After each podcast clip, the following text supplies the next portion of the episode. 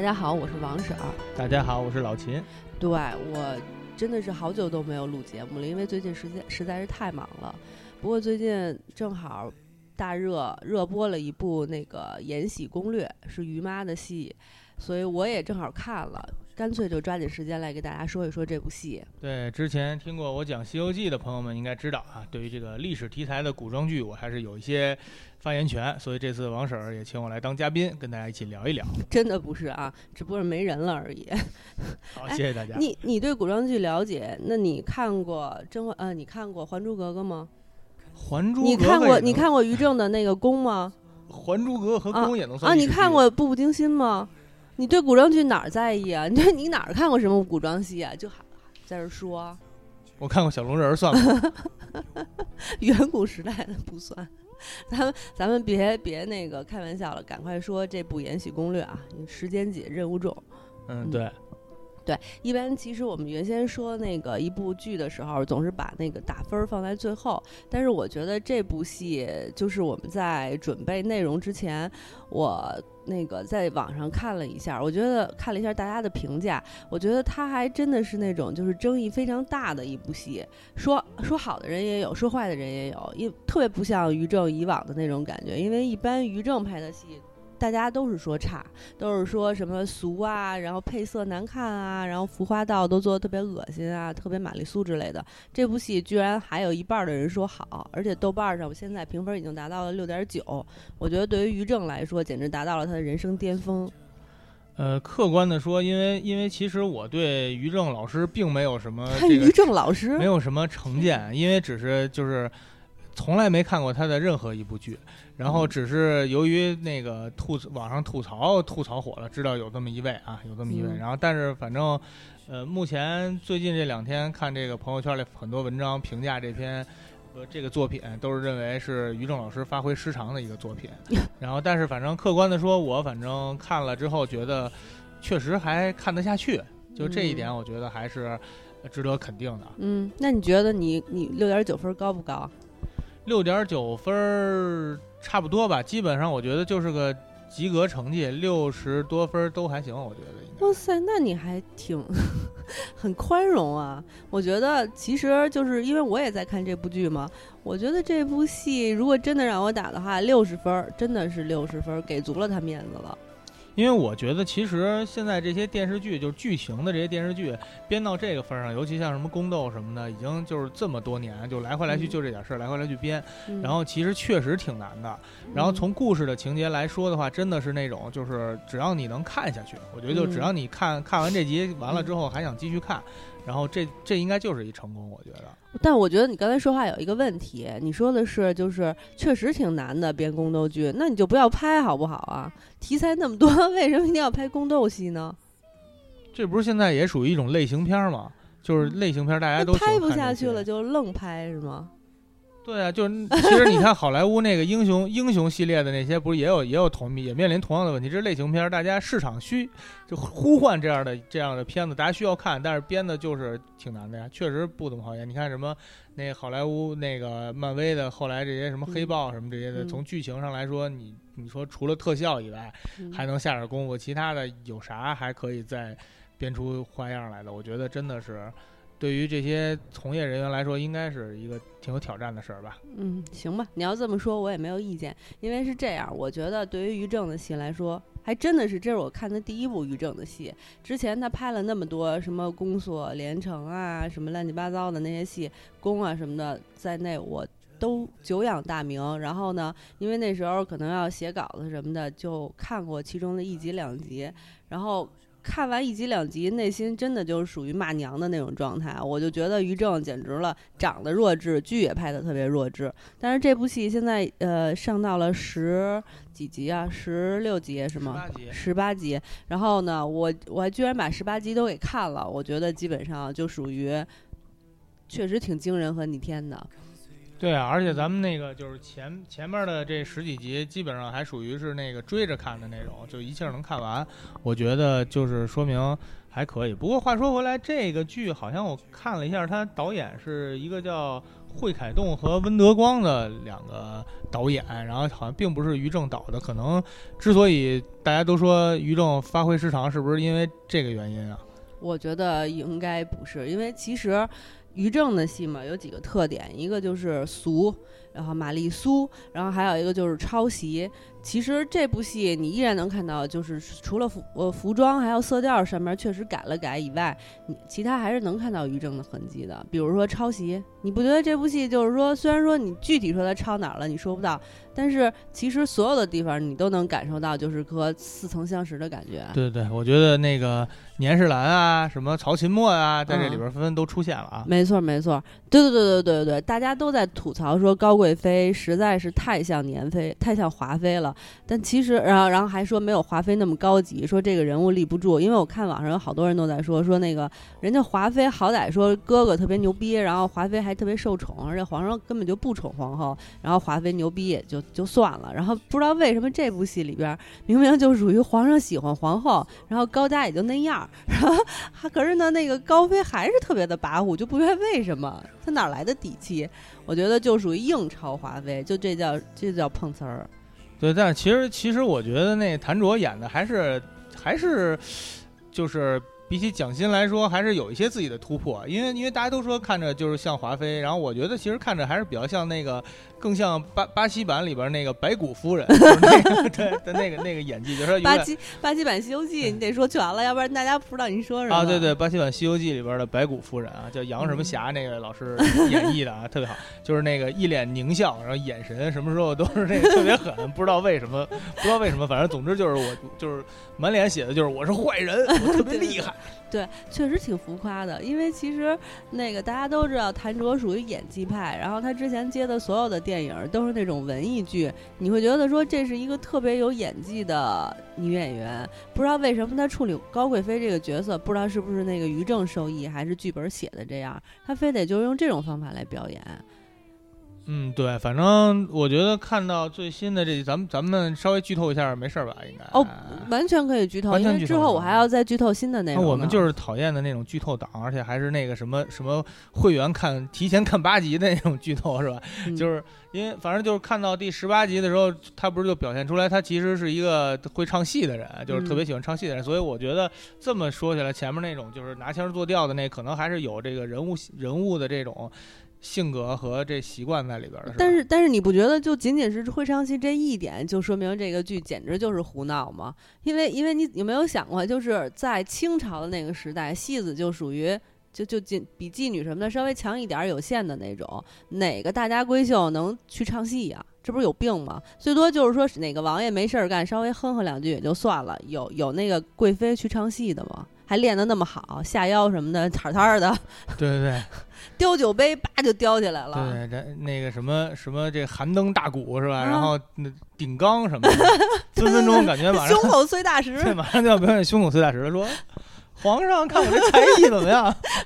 好，不错。因为反正反正我觉得宫斗剧里边这个是一个。统一的嘛，你那个当年那谁安陵容那个冰溪什么的，是吧？还有还有那个什么惊鸿舞，是吧？就是所有的，不管你不管你有多那个多强大的背景，然后多受皇帝宠爱，都必须得表演节目，最后还得靠才艺，对对胜出。好吧，好吧，我觉得其实从这点上来讲的话，《甄嬛传》还是会好一点吧。毕竟那个甄嬛当了贵妃以后，再也不干这种事儿了。那那高贵妃还是在干这种事儿，华妃从来没干过这些事儿。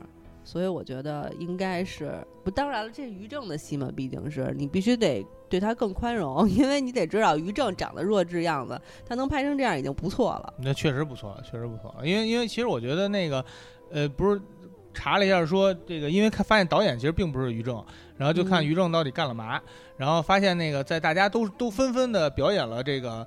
呃，不是不是表表演是大家都纷纷表扬了这个编剧，故事还可以，以及那个服化道什么还行的情况下，这个于正就变成了编剧和艺术指导。然后，但是就艺术指导来说的话，其实我觉得他从色彩啊，就包括他们那服装什么的，确实挺高级的啊，就确实看着就是它配色什么的饱和度也都不是那种。脆特别脆生那种，特别俗的那种，是吧？对对对，其实从服装。装的角度讲，我我觉得我之所以能给他六十，就是如果一百分是满分，给他六十分及格分的话，是因为就是我之前又回去看了一眼那个《甄嬛传》，《甄嬛传》最大的缺点就是它的那个可能剧组太缺钱了，所以它的衣服好多，包括连甄嬛女主的那个衣服都是印花儿。然后你就会想说，哇塞，那个时候也太牛逼了。但是到这部戏里边，你就会发现，真的大部分，大部分，对对对，就连宫女穿的衣服上面都是绣花，无论它是机绣，应该是一般都是机绣啊，很少可能做到手绣。但是那个你都会，你都会，就是说它都是绣花，你就会想说，哦，这个剧组还是有点钱的。啊，对，因为我觉得现在其实就是说到刚才咱们一开始说的这个类型剧的这个。呃，这种市场需求，因为我觉得就它其实这个工就是这种后宫剧，其实逐渐就有点像那个好莱坞这个漫威那种对于特效的那种要求一样。大家好多这剧情其实就这么回事嘛，好多其实也是来看这个的，就是古代人穿成什么样啊什么之类的。所以不不不不不不不完完全不能同意你这个意见。你有没有想过，如果我真的是来看古代人穿成什么样的话？因为之前我不知道你有没有在网上看一些文章，就是我刚开始看这部戏的时候，我觉得说他的服装什么的做的还挺好看的，然后色调其实确实调的还行，然后我就在想。啊，要不然我在我们 fashion 的文章里边儿就是介绍一下他这些服装，然后我就上网去查，原来已经有好多就是古代那些服专门研究的那种学者写过类似的文章了，就说他如果你要真的是从服装是你的卖点的话，你服装至少要做到准确。但是其实我不知道大家有没有去那个看过这样的文章，那个包括比如说他那个服装里边的什么出现的云肩这些。还有他头上戴的绒花等等这些细节上，其实做的就完全不符合那个历史的，就完全不不不符合历史。所以你要说如果他的服装是卖点的话，我觉得那他绝对是对观众的一个误导。就我觉得你这个不能不能同意你这个意见啊，因为我觉得这就是如果单纯从这个服装上来说的话，它其实是怎么说呢？就是它其实是这是两码事儿，就是服装呃。单独的尊重历史和那个尊重历史的这个服装出现的时间，就比方说在什么朝代应该穿什么样的时间，我觉得这是两码事儿。就大家其实绝大多数人，它款式上也也不准确，它有一些款式也有错误。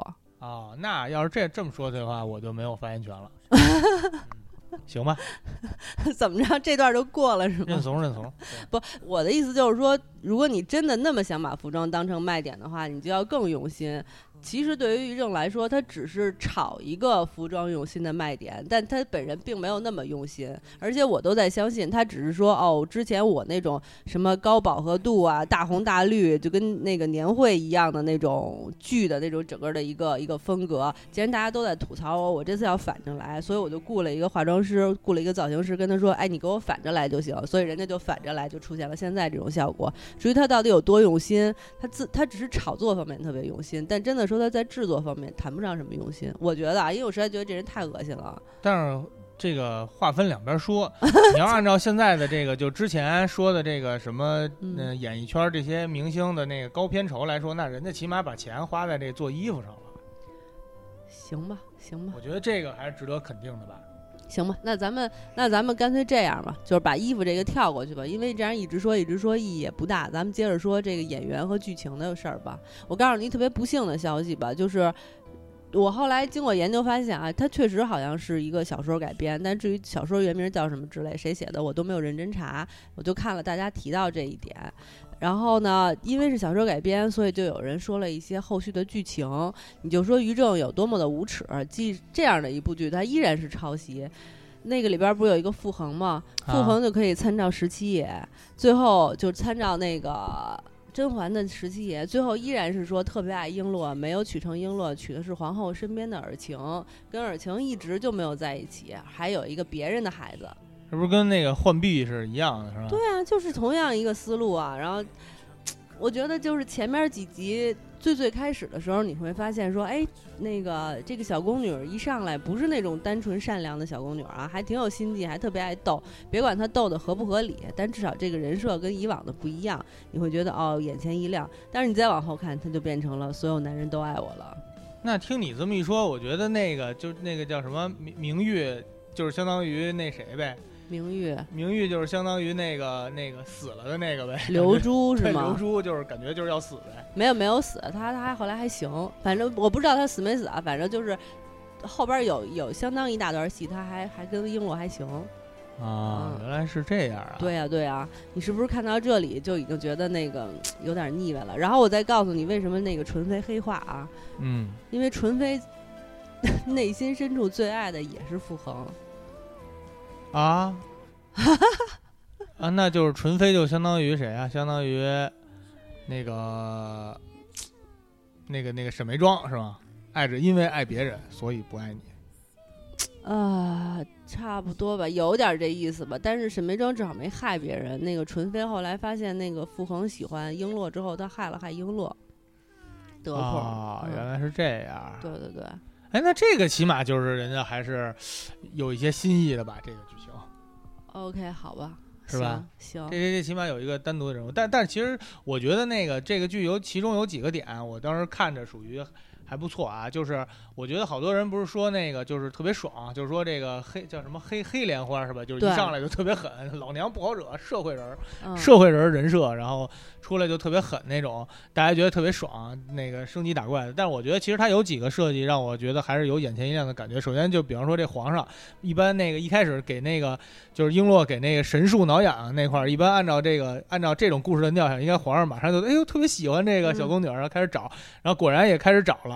然后，但是那个找的找找的目的是为了把他给除掉，然后每次都说，而且最逗的就是那个，就是到皇后那块儿说，他刚才故意往我身上扑，明显就是想勾引我。然后我觉得这这特别好，增加了一点是吧？对对对，这个我觉得特别好。然后啊还有一个就是那佘诗曼演的那个是是娴娴妃妃是吧？我觉得贤妃那个黑化也是，就是让人猝不及防的就黑化了，特别牛，就是就一眨眼的功夫就 直接变成哎那那会儿我还倒回去看了一下，淋了一场雨，不是啊，这不是瞬间就就怎么着就他妈死了呀，就把那个可是啊嘉贵人给勒死了，直接就变成那个法医秦明上身了就，然后不是，但是但是他妈死了呀。但是他就是好好跟那儿说着说着话，突然就开始杀人，这我觉得就是特别好，就完全没有拖沓，就没有更多的这种交代，直接黑化，我觉得这个也特别好。那你要这么说的话，我还有一点想吐槽，可能对对这点我觉得也还行，至少就是说它速度还挺快的，没有那么拖沓。但是你不觉得就是佘诗曼为什么呀？佘诗曼是走到哪儿都配同一个配音带到哪儿吗？就只要他一开口，我瞬间就有金枝欲孽，就回到金枝欲孽那感觉了。就我觉得他们那个港台的好多那个演员都是大腕儿们，都是有自己固定的那配音的吧，都那样。嗯，反正那个就是佘诗曼一开口，我就不觉得看大陆戏了，就是特别有那种 TVB 的代入感。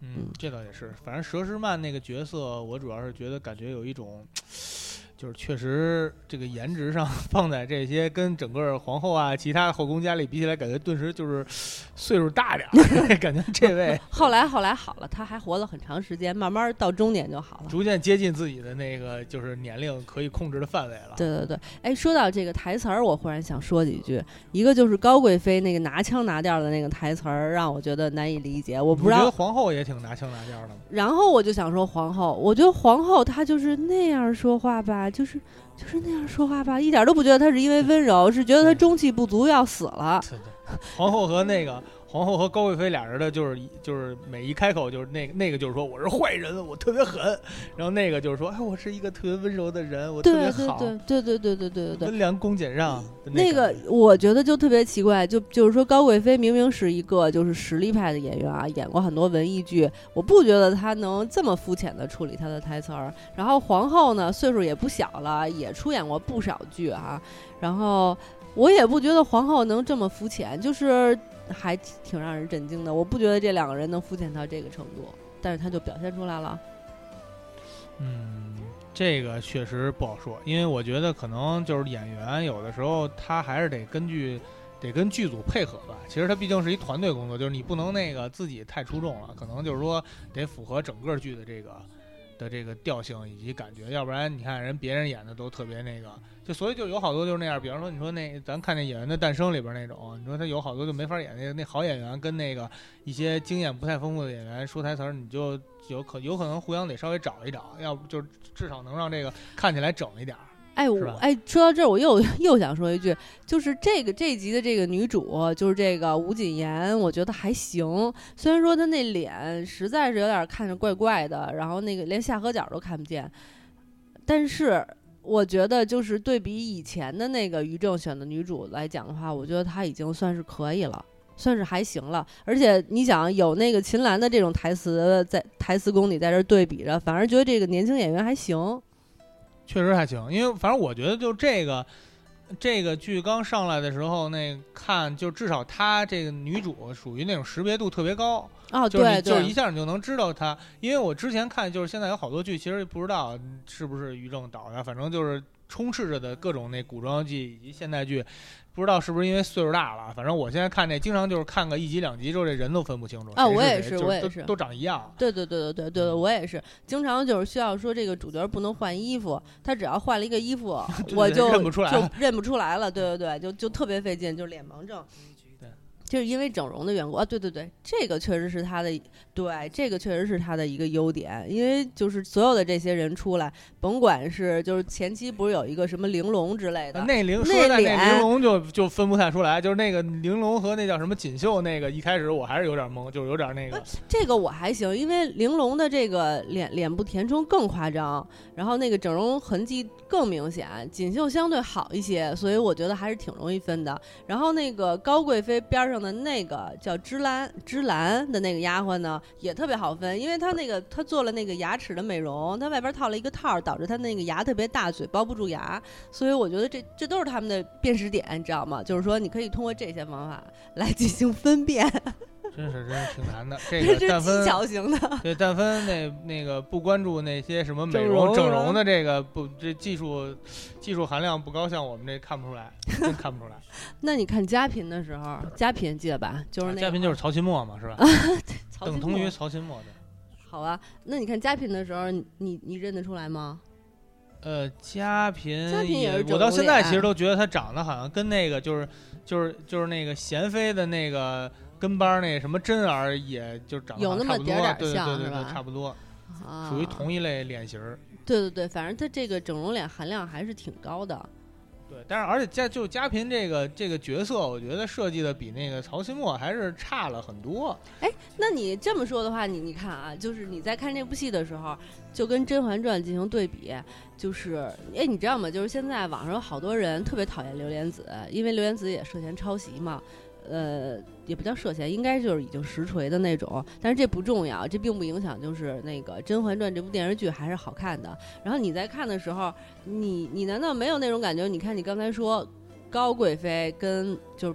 强行碰瓷儿了一下华妃，对吧？然后现在又有一嘉嫔直接撞脸，不叫撞脸，直接撞了曹琴默。然后还有一个那个傅恒直接撞了十七爷。然后还有谁谁谁相当于刘珠，谁谁相当于浣碧。然后除了那个就是皇上跟皇后是相爱的以外，然后皇上上来没有直接喜欢璎珞等等这些细节上的不同，但其实他人物设置上完全是相似的，对吧？啊，对，其实要这么说来，我一直觉得就是这皇后其实不就是那个纯元皇后吗？只不过在那里边没出现。但说的应该就是这种呗，是吧？特别温良恭俭让，然后皇上还特爱她，肯定就是这种。哎，那你要这样，就是你要这样一对一的对比的话，你就会发现，其实这部剧还是挺挺菜的，因为就是说它所有的设置就完全是《甄嬛传》的同同等设置。因为你看，就是如果要是那个以。金金枝玉孽当那个宫斗剧的鼻祖的话，你拿金枝玉孽跟那个甄嬛传进行对比，你就会发现完全不一样。这里边设置就非常不一样，谁跟谁都对不上，对吧？对对。所以你说甄嬛传是一个创新剧，没有抄袭金枝玉孽，基本上没抄袭是抄袭金枝玉孽，就大家都同意。但是你拿甄嬛传再和这部戏比的话，你就会发现基本上配置都是完全一样的。在这种情况下，你你你再想想，你就会觉得说，哦，这部戏还是有点弱。不是有点弱，还是挺弱的。尤其是就是横向对比，人物都一样，却写的每一个都不如《甄嬛传》好。华妃比那个高贵妃丰满立体好多，然后曹金墨的功力比这个嘉嫔的功力简直就没法比。啊，这确实，嘉嫔直接上来就是。一副那个特别特别有心机的样子，结果却遭遇了三连击，直接就被干死了。我觉得，我觉得这个也也挺那什么的，而且以至于就后来后来觉得那个高高贵妃还挺惨的，就属于那种自己一个人跟整个宫对对对着干。尤其那第十八集，五阿哥这个，当时我还看我说那个皇后这边，相当于皇后都不用自己不用出手，团队太强了，宫女儿都把贵妃给逗了。然后宫女儿和那种就是就是上赶着非得支持的什么那个那个纯妃、纯妃啊，然后贤妃什么的，就是。那个自己就结成了联盟，team 直接直接就上来，然后然后自己出去溜了个弯回来，发现哟，哎呀，这么大的事儿都干完了，不错不错。然后而那个而高贵妃那种就属于好不容易有一个谋士，然后还特别弱，就是对呀，直接根本不行，各种招最后都得反。对，然后就这样，高贵妃还能在宫里边嚣张跋扈。对对，感觉特别像《阿拉蕾》里边那个大魔王，说我们要干坏事啊，然后发现干不成，怎么都干不成。我操！永远都是搬起石头砸自己的脚，特别惨啊！真的是，哎，对对对。哦，这么想起来的话，真的好肤浅啊！这部剧编的，而且他他的这些计谋吧，我觉得他之所以觉得好，就是说他特别快。呃，这坏人刚一出招，然后好人就是都不需要怎么接招，直接就给破了。像《甄嬛传》里边，好人还有输，就是你一招我一招，还俩人对打哈。今儿你赢一招，明儿我我就。就是我就深藏不露，暗暗的埋伏，再赢一招，这样来。然后像沈眉庄那个，就是说放什么什么粉，然后说害害人的那个。啊，对对对。然后那个沈眉庄就被禁足了特别特别长的时间，然后最后都恨不得那个大半，那个剧已经播了一大半了，沈眉庄才出来开始干事儿什么的，他就会有一个特别长的线这样埋在里边。这部剧倒特别简单，就是说。就是叫什么见招拆招，然后特别很容易就赢了。对这个这个剧，他们不是我看着他们有好多评价，说是那种就是玩游戏的那个模式，就估计是不是为了迎迎合就是更年轻的这些这受众人群？对，就是那种特别爽，就是确实是就是就是上来就直接干，然后而且就是都是那种直接就是呃 KO 对 KO 对手的那种，可能是不是大家觉得这种升级打怪的方式比较爽？但是确实我觉得前前面还不错，但是好像是有七十集呢，是吧？我不知道，我估计应该是看不完，看不完，应该是看不完。我觉得可能差不多二十集就追不下去了，因为我觉得就是那个现在这个五阿哥的这块的这个这个璎珞的这种什么黑莲花的这个女主光环已经有点 就是有点过分了，直接指着皇上鼻子骂说你这个。不行，你这就是不灵。然后皇上居然就是说：“哎呀，这好吧。”然后你说的也有道理。然后这那的，皇上倍儿随和，对，倍儿随和，对。因为我记得按照过去的那个工作剧，应该是就是这种下低等下人，即使你说的对，然后你那个冲撞冲撞，就是你说的对这事儿过去了，但是你那个冲撞这个上级冲撞主子，这直接就直接就也可以杖毙了，是吧？可你那那你肯定看不到后边，后边等皇后临死的时候还得托付璎珞呢，说，哎，皇上就交给你了，你一定要辅佐他做一个明君啊！我 牛的逼了啊！对对对对对对，这确实是看整个过程中就永远是那我操牛逼，好，先是指着指着那个指着贵妃的鼻子骂，然后然后后来指着皇上鼻子骂啊，各种抢话说，嗯，各种抢话。对对对，厉害哦！对，到这里我真的特别，就是说，听到这里的朋友，我一定要想提醒你们一句，就是说，万一你们不小心被雷击了，然后穿越到古代的话，千万不要模仿英魏璎珞这种模式，因为你可能上来直接就死了，上来直接就死了，然后你就只能回到现代了，你还得再回到古代，然后才能开启你的后后宫宫斗模式。对对对对，一定要是过去的那些礼仪该遵守还是得遵守。对，昨天又想起昨天那集里边出来一个那个民间的医生，民间医生来了之后，一开始跪着，然后说话的时候开始站起来跟皇上说。最逗的是说跟皇上说，要不然我瞧一眼。我觉得我觉得这特别好。哎，不过你觉没觉得就是说他在这方面的这种水平跟琼瑶不相上下？嗯，对，没看过琼瑶，反正就是比较雷吧，这属于天雷滚滚派。琼瑶的戏也是那种皇上整天不干正经事儿，就是操心儿女婚事啊。皇上说，皇上就是什么那个打仗啊，什么那个就大臣们斗来斗去啊，这些都不在他的那个操心范围内。他操心的事儿说啊，最近忙完了别的事儿，终于可以操心一下你们的婚事了。我觉得皇上还是挺好的。嗯，对对对，这个皇上不是一家之主那感觉吗？后宫毕竟是一大家庭，是吧？也得管起来。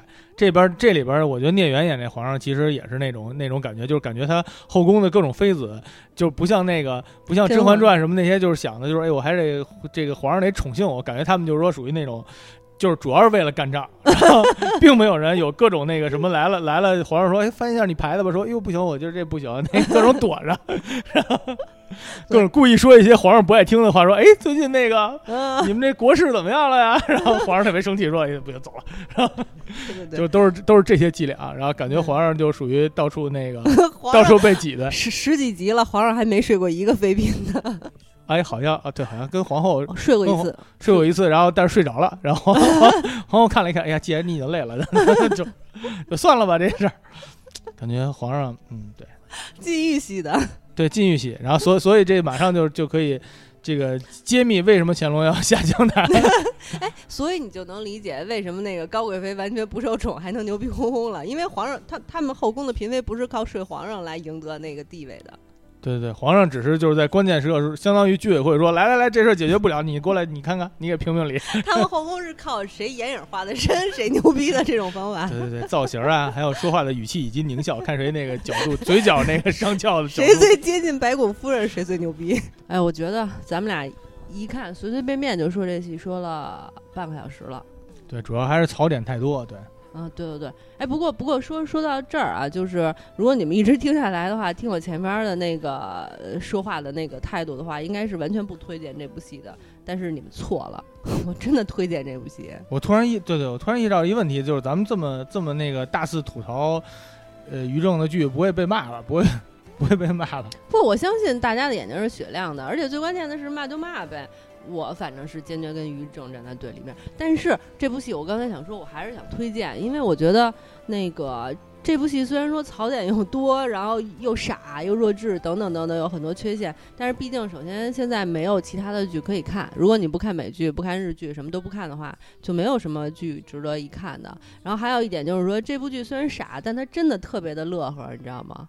其实真的是值得推荐，我觉得是。咱们虽然说这个这个打着亲骂晒是吧？咱们那个就是骂了这么多，然后吐了这么多槽骂，骂接着拿脚踹是吧？然后但是但是真的是就是相比之下，之前那个那个有一叫什么，就是最近那个于和伟那片子，又是徐峥，又是吴秀波什么的，倍儿热闹。那个那个阵容真的就是看了一集，就是一半集都没看完就就没法看了，真的看不下去。所以我觉得就是现在目前，我觉得就是评价一个剧的好坏，真的是就是你只要能看下去。反正我觉得不管后边五十集，最后咱还追不追，至少前面这十多集，我觉得看着还挺过瘾的。对对对，就是这就是推荐理由。我觉得。对对对对对对对对，因为你看，就真的是打游戏嘛，就是看一解气呗。而且你想，现在生活还挺压力挺大的，然后那个碰上坏人的几率也特别高。然后，但是你在现实生活中，其实完全不可能说像那璎珞似的傻逼哄哄的，然后就跟人臭来劲，是吧？你肯定就是还得有你该隐忍。不得不将就迁就的好多好多事情，但是呢，你在这部戏里就完全不用将将将就了，你就可以那种看着璎珞抽他们，幻想着自己在脑子里边抽他们的那种画面，你会觉得说还挺解气的。对，然后我觉得那个 感觉璎珞就是分分钟都有点那种说，我要去，我什么，我叫魏璎珞，万万没想到，我最终还是成为了那个，最终还是玛丽苏是吧？最终还是成为了令妃。对，最终还是成为了令妃，然后的那个那种感觉挺有意思的。行吧，行吧，那咱们今天就先说到这里吧。OK，嗯，如果你们实在闲得无聊，或者是实在生活的很压抑的话，还是挺推荐大家看这部戏的，好吗？大家跟我们在评论里面互动。嗯，那今天就到这里，拜拜，拜拜。